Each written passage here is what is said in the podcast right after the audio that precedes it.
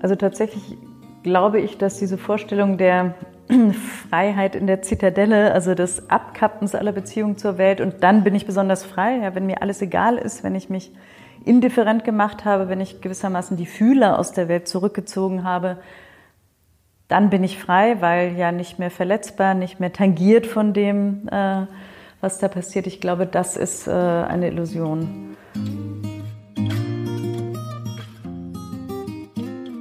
Hallo und herzlich willkommen zum Sinneswandel Podcast. Mein Name ist Marilena Behrens und ich freue mich, euch in der heutigen Episode begrüßen zu dürfen. Finde dich selbst. Sei wer du bist. Authentisch. Dein wahres Ich. Man könnte meinen, dies sei das Plädoyer, vielleicht sogar der Imperativ unserer Zeit. Sich selbst zu finden, sein volles Potenzial zur Entfaltung zu bringen, scheint der Motor geworden zu sein, der viele Menschen antreibt. Weg von der Konformität, den gesellschaftlichen Zwängen, hin zur Individualität und Einzigartigkeit. Nicht selten liest und hört man von Menschen, die ihren gut bezahlten und sicheren Bürojob an den Nagel hängen, um sich eine Auszeit zu nehmen, um nach innen zu kehren und sich selbst zu finden. Die Person, die sie vermeintlich verloren haben, die sie eigentlich sind. Entfremdung. So nannte es schon Karl Marx, wenn er Kritik an der Ausbeutung der Arbeiter übte. Sie sind seiner Meinung nach austauschbar. Objekte, keine Subjekte. Reines Mittel zum Zweck. Und verlieren dadurch, so Marx, nicht nur den Bezug zum Produkt, das sie herstellen, sondern auch zu sich selbst und den Mitmenschen. Aber der Begriff der Entfremdung geht noch weiter zurück. Bereits der Philosoph Jean-Jacques Rousseau sprach von dem Menschen, der sich von seinem wahren, ursprünglichen Wesen entfernt habe. Durch die Kultur mit ihren Masken und sinnlosem Prunk, die den Naturzustand angeblich zerstörten. Doch wenn nun von Entfremdung und Authentizität die Rede ist, so müsste man doch davon ausgehen, dass da etwas ist, von dem einer sich entfremdet hat. So etwas wie ein Wesenskern, eine Natur des Menschen, die ihm ursprünglich ist, wie sie Rousseau schon verteidigte. Und neben der Frage, wer sich da von was oder wem entfremdet hat, wäre dann noch zu klären, wodurch eigentlich? Durch die Gesellschaft, die uns mit ihren Konventionen und Rollenbildern zur Anpassung zwingt? Aber was wäre der Mensch ohne diese Prägung? Ist dies dann der Naturzustand, das wahre Wesen des Menschen, den es zu finden galt? Müssen wir erst alle Masken ablegen, uns wie eine Zwiebel von den äußeren Schichten befreien, um zu einem inneren Kern vorzudringen? Die Sozialphilosophin Rahel Yegi spricht sich gegen diese essentialistische Auffassung aus und entwirft stattdessen ein neues Verständnis von Entfremdung, das ohne den Rückgriff auf einen Wesenskern auskommt. Für die Philosophin und Leiterin des Center for Humanities and Social Change stellt sich Entfremdung als eine Beziehung der Beziehungslosigkeit dar. Es ist die Art und Weise, wie ich mich zur Welt und mir selbst in Beziehung setze. Und ob das gelingt, ist nicht allein abhängig von mir und meinen Fähigkeiten, sondern auch von der Beschaffenheit der Welt so bedeutet für Yegi Selbstentfremdung zugleich immer auch Weltentfremdung. Ich hatte die Gelegenheit, mich mit Rahel Yegi, die als Professorin für praktische Philosophie an der Humboldt-Universität zu Berlin lehrt, über das Phänomen der Entfremdung etwas genauer zu unterhalten. Was es für eine Bedeutung in unserer heutigen Zeit hat und insbesondere welches Potenzial in seiner Kritik innewohnen kann. Da das Gespräch etwas länger geworden ist, haben wir uns entschieden, es auf zwei Episoden aufzuteilen, um das Gehörte in der Zwischenzeit etwas verdauen zu können. Bevor wir in das Interview einsteigen, möchte ich noch kurz darauf hinweisen, dass ihr uns finanziell unterstützen und damit einen Sinneswandel möglich machen könnt. Denn das Recherchieren und Produzieren des Podcasts kostet uns nicht nur Zeit, sondern auch Geld. Als Fördermitglieder ermöglicht ihr meinem Team und mir die werbefreie Produktion des Podcasts. Außerdem habt ihr die Möglichkeit, ein Exemplar von Rahel Jägis Buch Entfremdung zur Aktualität eines sozialphilosophischen Problems zu gewinnen, das wir unter den Steady-UnterstützerInnen verlosen. Wie ihr Mitglied werdet und teilnehmt, erfahrt ihr in den Show Notes. Dort habe ich alles verlinkt. Jetzt wünsche ich viel Freude mit dem Gespräch mit der Philosophin Rahel Jägi.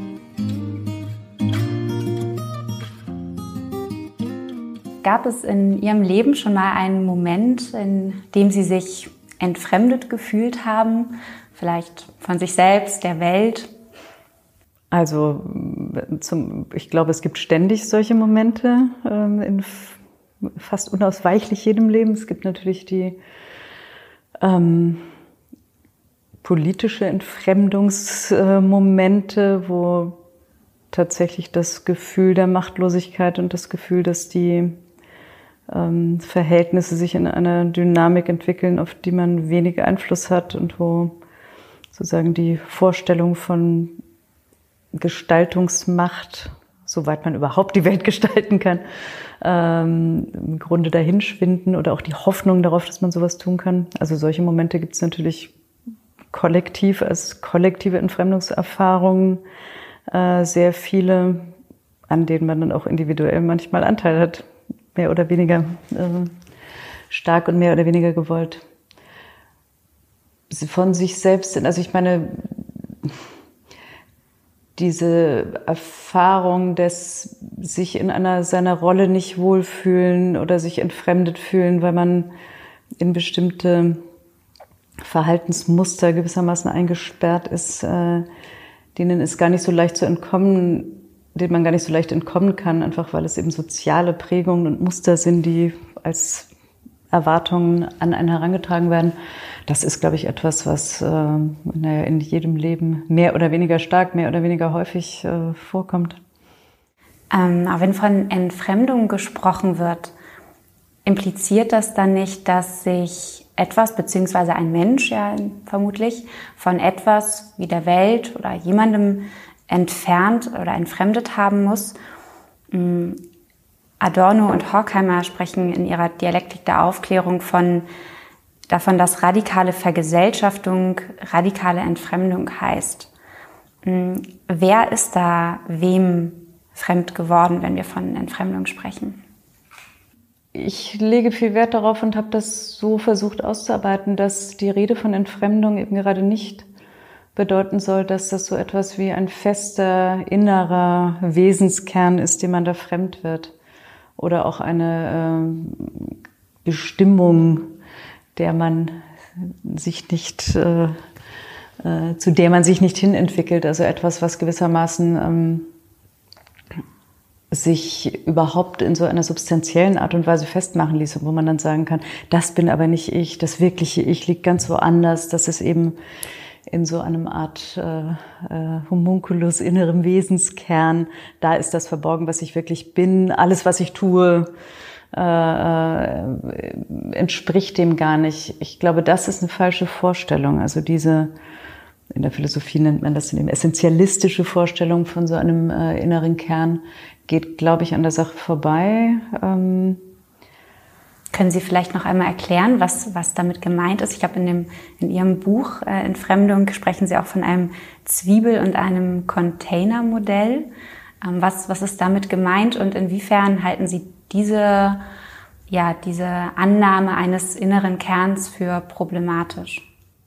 Also das Zwiebelmodell ist wie, wie eben so eine Zwiebel, die hat zwar verschiedene Schalen, also verschiedene Schichten von außen nach innen, aber keinen inneren Kern, sondern auch der innere Kern ist noch eine weitere Schale. Das Containermodell äh, ist eben die Vorstellung, da ist irgendwo etwas tief drin verschlossen und das ist äh, sozusagen wesenhaft zu bestimmen als ein Set von von Eigenschaften und von Potenzialen, egal ob die sich jemals äußern oder nicht äh, egal was ich so tue, wie ich mich zu dem, was ich tue, verhalte, ähm, auch ungeachtet dessen, dass äh, die meisten Eigenschaften ja eine unge ungemeine Flexibilität haben, also sich entwickeln oder nicht, Potenziale sich äh, äh, jeweils in Kontakt mit, äh, mit, mit der Außenwelt und mit, mit Einflüssen in die oder in eine andere Richtung entwickeln. Also ungeachtet all dessen sozusagen daran festzuhalten, nee, nee, aber hier sozusagen ganz innen in diesem Container ist mein wesenhaftes, mein inneres Selbst, mein wirkliches Selbst, äh, von dem ich mich entfernt habe. Und dann die vielen Versuche, sich dem zu nähern. Das ist eine Vorstellung, die mir ganz unplausibel scheint. Äh, ich glaube nicht, dass man ein solches äh, Set von wesenhaften Eigenschaften identifizieren kann. Ich glaube auch, dass diese Suche danach eigentlich nur in die Irre führen kann. Das bedeutet aber nicht, dass man nicht trotzdem sinnvoll von Entfremdung sprechen kann. Und das ist ja auch ein bisschen der Ansatz, hier zu sagen, und dennoch kann man gelungene von nicht gelungenen, entfremdete von nicht entfremdeten Verhältnissen zu sich, zur Welt, zu anderen unterscheiden. Auch wenn es das eben nicht als vorgegebene Instanz, die man jetzt nur durch intensives Suchen, der man durch intensives Suchen versucht näher zu kommen, äh, schon als gegeben setzen kann. Das Ganze liegt im Verhältnis, das man zu sich und zur Welt hat. Bevor wir vielleicht darauf kommen, was genau oder wie Sie Entfremdung äh, definieren und rekonstruieren, die heutige Zeit übertragen, weil das ja ein Begriff ist, der eine längere Historie hat, finde ich es interessant, äh, wo Sie angesprochen haben, dass Sie dieses ähm, Modell eines inneren Kern, diesen, äh, diese essentialistische Herangehensweise ähm, äh, als problematisch betrachten oder kritisieren, dass sie ja doch eigentlich sehr, ja, fast paradigmatisch für unsere Zeit ist. So eine Suche nach einem authentischen, wahren Selbst, das man angeblich verloren hat und nun äh, sich auf die Suche begeben sollte, um eben diese, diesen Wesenskern zu finden durch innere Einkehr, durch Meditationsretreats, Achtsamkeit. Das sind alles Entwicklungen, ähm, ja, die heute nicht selten vorkommen. Und wie erklären Sie sich das, dass das Bedürfnis nach einem gesellschaftlichen Selbstverständnis über diesen vielleicht auch Entfremdungsbegriff wieder größer geworden ist? Naja, man kann jetzt ganz äh, billig sagen, eben weil die Entfremdung so groß geworden ist oder eben weil äh, das Gefühl der Machtlosigkeit, das Gefühl, äh, sich mit dem, was man tut, nicht identifizieren zu können, auf die Welt nicht den Einfluss zu haben, äh, den man vielleicht gerne hätte, gerade weil das so groß geworden ist oder weil dieses äh, Gefühl einer Dynamik ausgesetzt zu sein, die man in keiner Weise beherrschen kann, so stark ist. Aber sind wir nicht ähm. selbstbestimmter geworden in der heutigen Zeit im Vergleich jetzt zu früheren Epochen? Könnte man das nicht auch sagen? Ich meine, gleichzeitig wird natürlich auch von einer wachsenden Komplexität äh, gesprochen. Sind wir selbstbestimmter geworden? Sicherlich in manchen Hinsichten, wenn es um sowas geht. Und in dem Zusammenhang wird es ja dann häufig gesagt, dass man an bestimmte traditionelle äh, Vorgaben rollen musste, äh, weniger gebunden ist, dass Lebensentscheidungen etwas sind, was ähm, eben doch verstärkt Individuen für sich äh, selber treffen müssen, also Lebenspläne zu entwickeln und die zu verfolgen äh, etwas ist, was wir stärker als in sehr äh, traditionell geprägten Gesellschaften äh, eben die Aufgabe jedes Einzelnen ist, äh, seinen Weg, ihren Weg zu finden, zu planen, zu verfolgen. Und man, natürlich kann man sagen, das ist, also dem entspricht auch, dass es wirklich mehr Möglichkeiten gibt, sich einigermaßen autonom zu entscheiden für das, was man äh, ist und was man tun will. Auf der anderen Seite aber ist es, äh, kann man sagen, dass genau dieses Versprechen eben nicht eingehalten wird.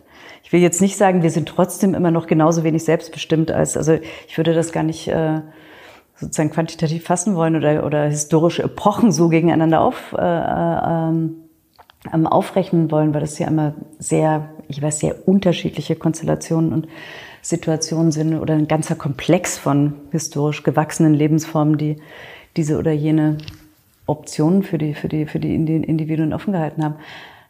Aber ich glaube, man kann sagen, dem modernen Versprechen auf Selbstbestimmung und Selbstverwirklichung äh, und auch dem Ideal, dass die Menschen sich nicht nur selbst bestimmen können, sondern das sogar noch in einer so ganz genuinen, originären Form tun können. Also das, was mit dem Begriff der Authentizität angesprochen ist. Ich glaube, dass diesem Versprechen dass dieses Versprechen in gewisser Weise gebrochen wird, ja, so dass es in vielfältiger Weise Individuen in ihrem Leben erfahren, dass es zwar den Anspruch gibt auf sowohl Selbstbestimmung als auch Authentizität, sogar vielleicht einen übergroßen Anspruch gerade an Authentizität. Ja, sei du selbst, mach was ganz Besonderes aus dir, äh, äh, identifiziere dich in einer einzigartigen Art und Weise mit deinen Tätigkeiten.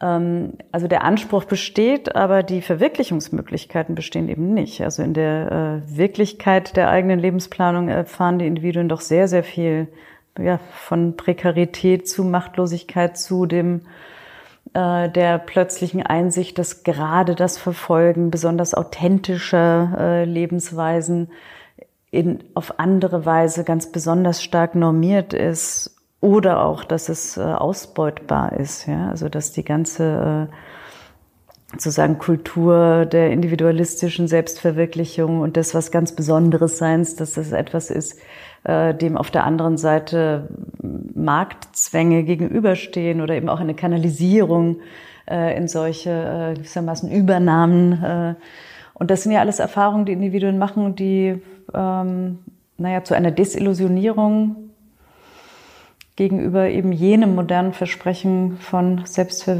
Selbstbestimmung führen.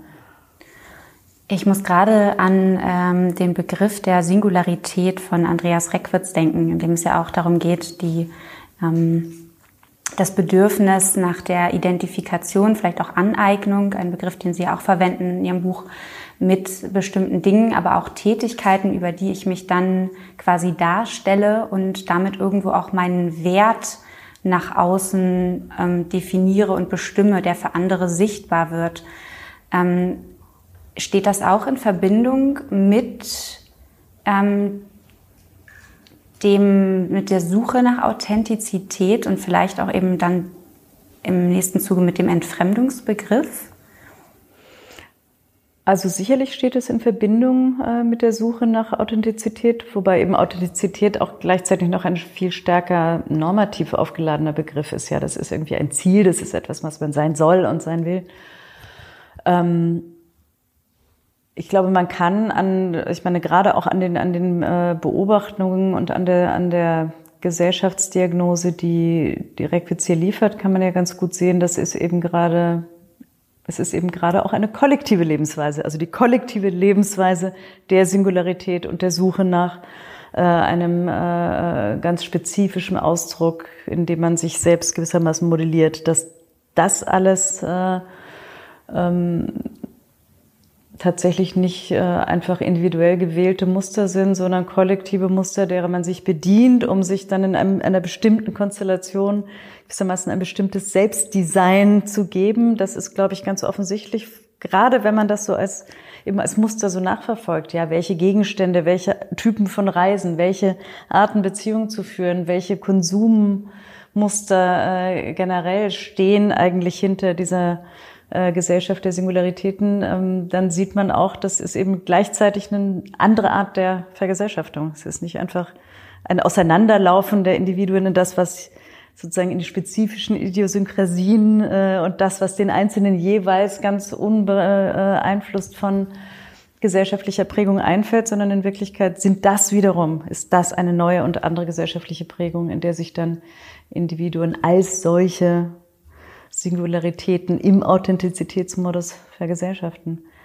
Und vielleicht ist in dem Zusammenhang, Sie hatten ja in, in Ihrer äh, vorherigen Frage nochmal über, also Adorno Horkheimer zitiert, radikale Vergesellschaftung, radikale Entfremdung. Ähm, also ich glaube, es ist wichtig, sich klar zu machen, dass nicht einfach die Vergesellschaftung per se Entfremdung hervorbringt, sondern dass es bestimmte Muster der Vergesellschaftung sind.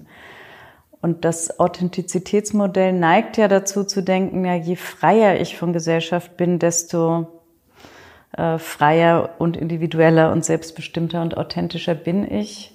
Und dem würden Sie nicht zustimmen, wenn ich Sie richtig verstanden habe, sondern ähm, der Mensch oder die Gesellschaft ist ja konstitutiv auch für das Individuum. Und in welchem Verhältnis stehen dann für Sie Individuum und Welt oder äh, Individuum und Gesellschaft oder auch Selbst und Welt?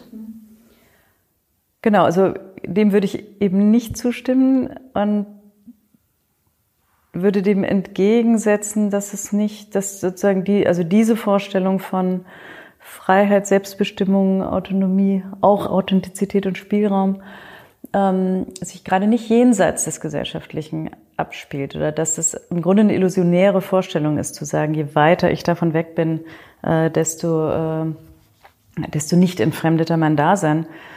Ähm, Im Gegenteil glaube ich, dass, die, dass es um eine bestimmte Weise des Verhältnisses zur Gesellschaft, zum Gesellschaftlichen, zu allen diesen Prägungen, auch zu den Rollenmustern, also zu dem, was gewissermaßen die Gesellschaft uns bis in unser Innerstes hinein auch an, an Mustern, an Sprache, an Artikulationsmöglichkeiten bereitstellt. Einfach nur zu sagen, nee, ich habe hier aber meine ganz eigene Sprache, die hat mit und mein ganz anderes individuelles äh, äh, Sein und Leben, das hat damit gar nichts zu tun. Ich glaube, das ist eine Illusion, die ein bisschen, also die umso, sagen wir mal, zugespitzt so, das führt umso schneller in die Konformität hinein, je illusionärer diese Vorstellung, dass man sich davon vollkommen frei machen könne, ist. Ja. Ist da nicht vielleicht auch gerade das Bewusstwerden über solche Vergesellschaftungsprozesse ähm, vielleicht notwendig für einen Prozess der Selbstwerdung? Also für den Philosophen Jean Baudrillard ist da ähm, quasi sogar die einzige Möglichkeit, überhaupt ein Subjekt zu sein und seine Identität zu bewahren, also das Aushalten von Widerstand und ähm, Entfremdung.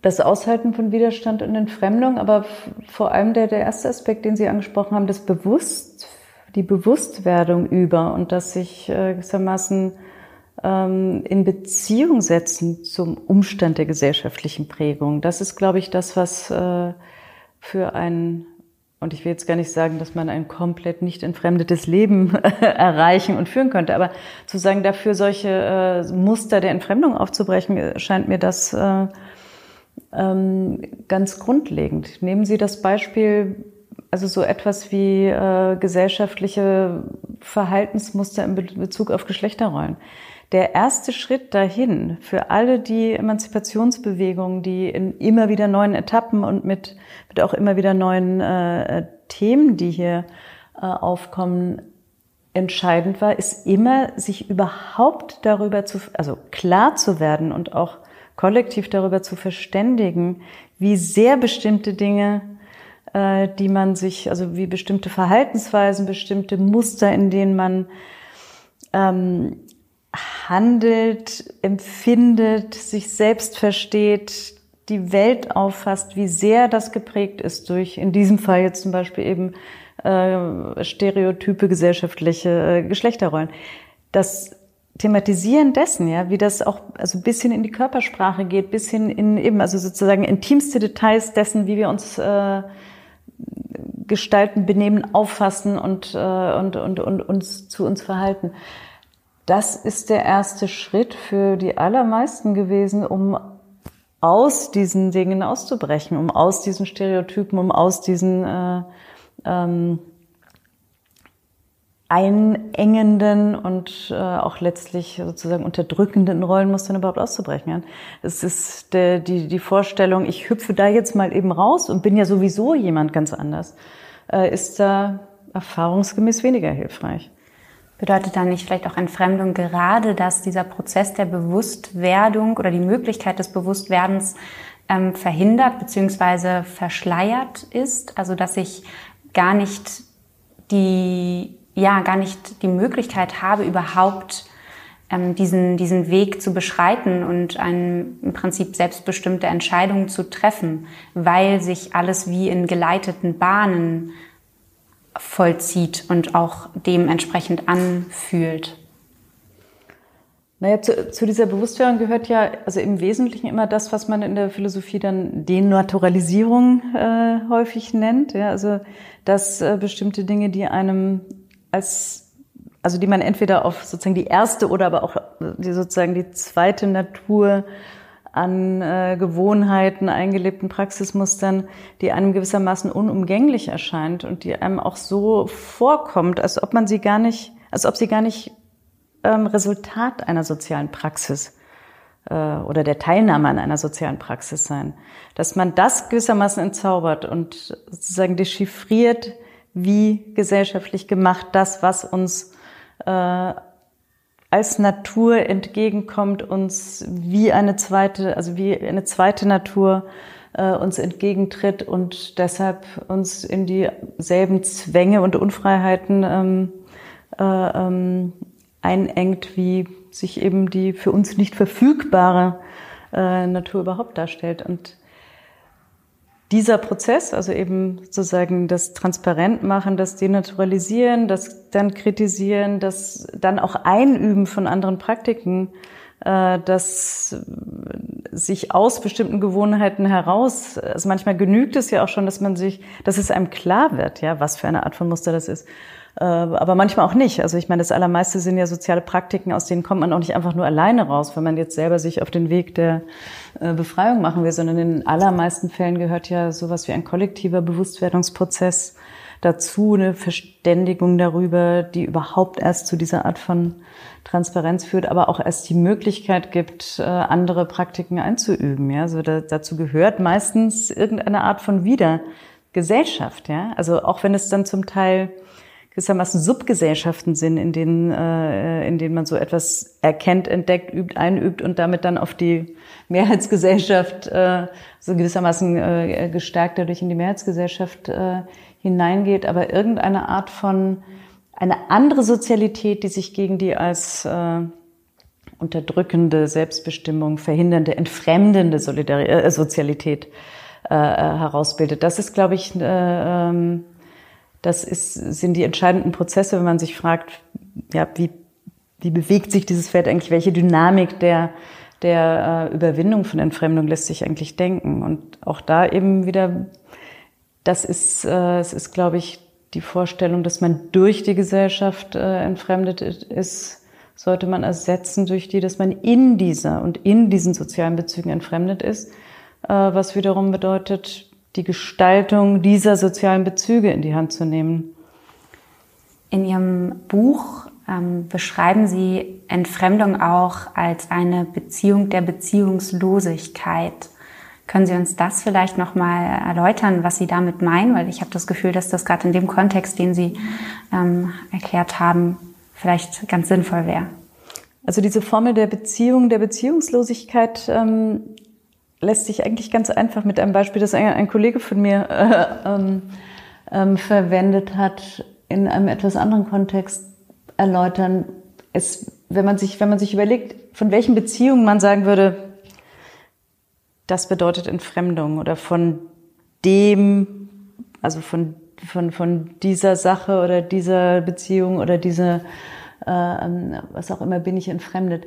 Es macht tatsächlich keinen Sinn, zu sagen, dass ich von den Menschen auf den Mars, wenn es welche gäbe, oder von den Lebewesen auf dem Mars entfremdet wäre, weil ich zu denen gar keine Beziehung, gar keine vorher bereits bestehende Beziehung habe. Ähm, es macht keinen Sinn, hier einfach nur die Beziehungslosigkeit zu konstatieren, sondern sozusagen der Gag des Entfremdungsbegriffes ist genau diese Beziehung der Beziehungslosigkeit, also eine Beziehungslosigkeit in Bezug auf etwas, wozu ich eigentlich in einer Beziehung stehe. Also wenn Sie sagen, Sie sind von Ihrer Familie entfremdet, dann heißt das eben, dann sind das nicht einfach nur Fremde, sondern das sind Fremde, zu denen Sie wohl oder übel irgendeine Art von, äh, von Beziehung haben. Und diese Beziehung ist entfremdet, kann entfremdet sein.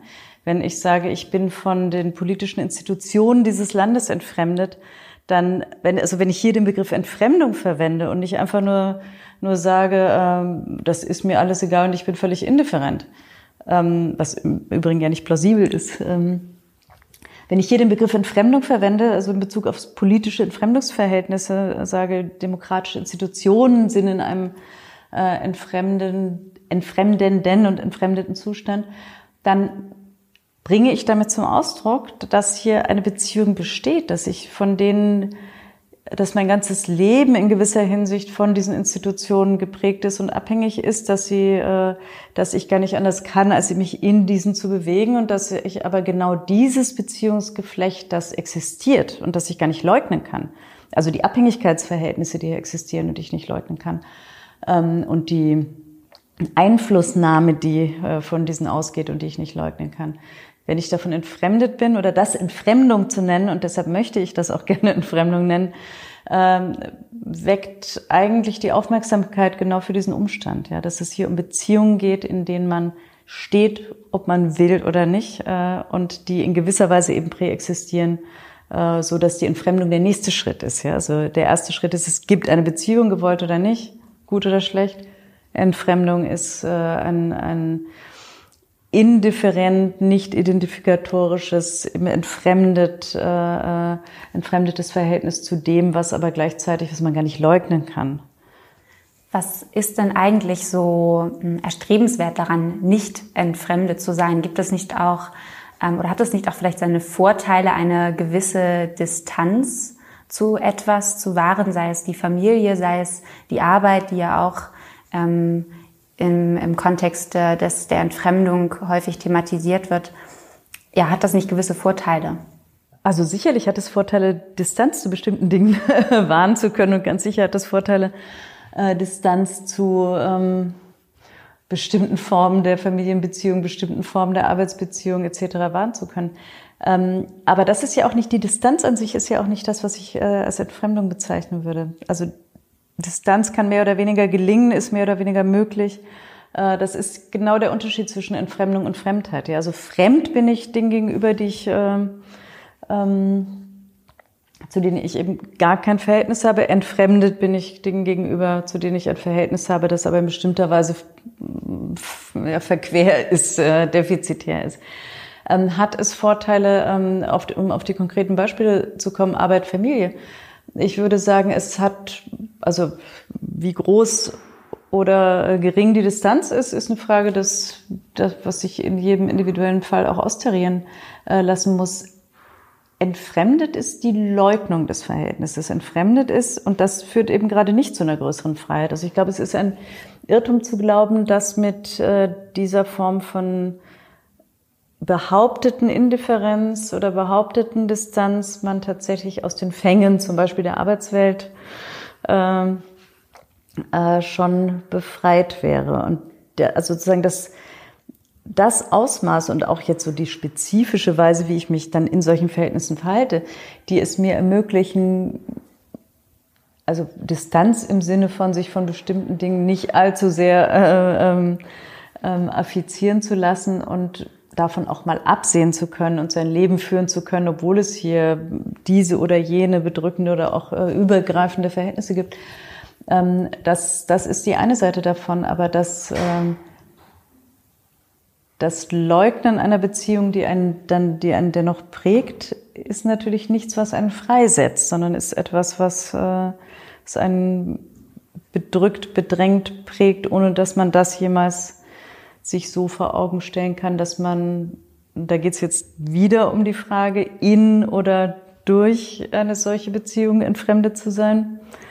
In dem Moment, wo man sagt, man ist es in dieser und es geht um die Transformation der Beziehung, also zum Beispiel darum, in den Beziehungen, äh, die man zu seiner Arbeit hat, das so gestalten zu können, dass man ähm, darin also das ist jetzt auch wieder ein langes und, und großes Thema, ja, bedeutungsvolle Arbeit oder aber auch eine, seine Arbeit so ausführen zu können, dass, dass sie einen jedenfalls nicht in irgendeiner Art und Weise äh, in allen anderen Lebensvollzügen behindert. Also all diese äh, Aufgaben gewissermaßen, alle, alle die Fragen, wie sich das so, und zwar gesellschaftlich gestalten lässt, äh, das spielt sich gewissermaßen in diesem, diesem Feld von die Gestaltung einer Beziehung, die man nicht leugnen kann. Und wenn man einfach nur sagt, ach, das ist mir total egal, dann kann das sein, dass es sich um ein auch wiederum eher illusionäres, eine illusionäre Distanz handelt.